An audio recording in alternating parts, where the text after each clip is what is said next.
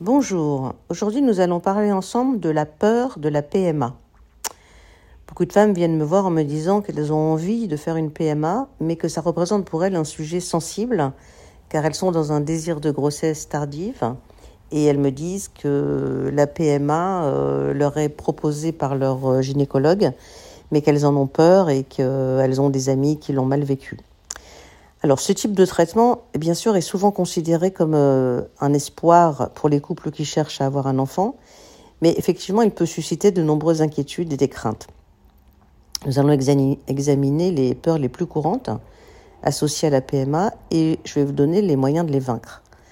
La première peur est souvent liée au traitement eux-mêmes. Bien sûr, la PMA peut impliquer de nombreux traitements invasifs, tels que les injections d'hormones, les prélèvements d'ovules, les transferts d'embryons et beaucoup de rendez-vous donc euh, médicaux. Et pour certaines femmes, l'idée de subir ces interventions peut être très anxiogène et même euh, parfois le vivre avec un stress profond qui les bloque à aller en PMA.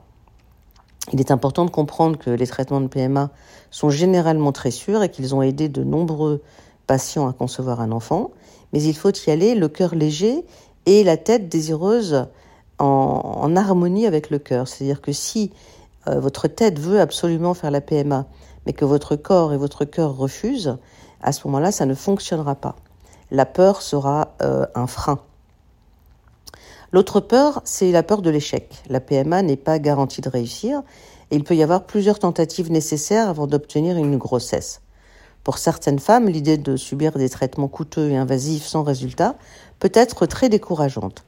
Cependant, il est important de se rappeler que la plupart des couples qui cherchent à concevoir un enfant via la PMA finissent heureusement par réussir. Une autre peur courante est celle de la stigmatisation sociale. Certaines femmes peuvent se sentir gênées ou quelquefois honteuses de recourir à la PMA pour concevoir un enfant et elles peuvent craindre les réactions négatives de leur entourage n'ont pas envie d'entendre les parents, les amis euh, leur poser des questions et sans savoir comment leur répondre.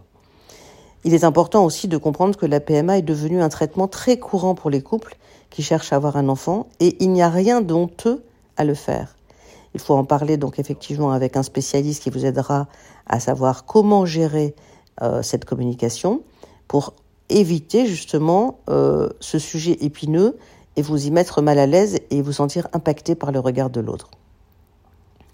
Voilà, certaines femmes peuvent se demander si elles seront en mesure de se sentir proches de l'enfant s'il résulte de ce traitement.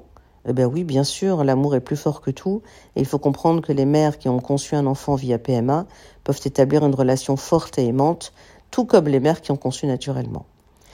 Donc je dirais donc que la peur de la PMA est tout à fait normale. Cependant, il est important de comprendre que les traitements sûrs et efficaces pour les couples qui cherchent à concevoir peuvent être euh, pris si la personne est accompagnée psychologiquement lors de ce processus.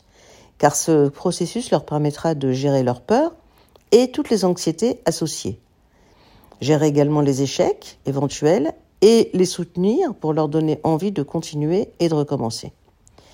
Les thérapies telles que la TCC, la, thérapie cognitivo-comportementale, peut aider les femmes à changer leurs pensées négatives en pensées positives, ce qui peut contribuer bien sûr à réduire l'anxiété et le stress associés à la PMA. Voilà, j'espère que je vous ai aidé.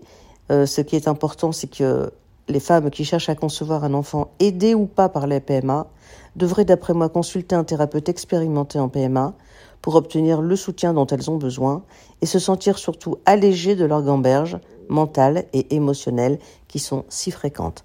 À bientôt, Valérie Grumelin.